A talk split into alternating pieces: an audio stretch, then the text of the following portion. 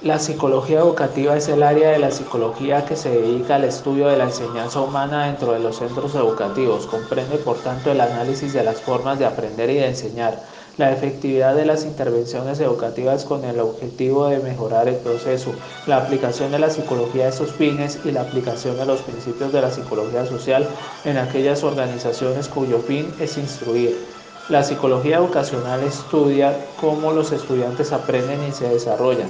a veces focalizando la atención en subgrupos tales como niños superdotados o aquellos sujetos que padecen de alguna discapacidad específica. El psicólogo de la educación es el profesional de la psicología cuyo objetivo de trabajo es la reflexión e intervención sobre el comportamiento humano en situaciones educativas mediante el desarrollo de las capacidades de las personas, grupos e instituciones. Se entiende el término educativo en el sentido más amplio de formación y desarrollo personal y colectivo.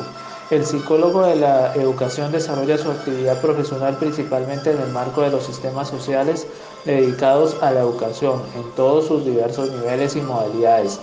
tanto en los sistemas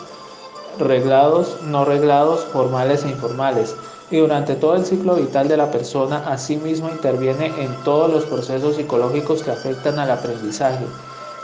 o que de éste se derivan, independientemente de su origen personal, grupal, social, de salud, etc., responsabilizándose de las implicaciones educativas de su intervención profesional y coordinándose si procede con otros profesionales. El presente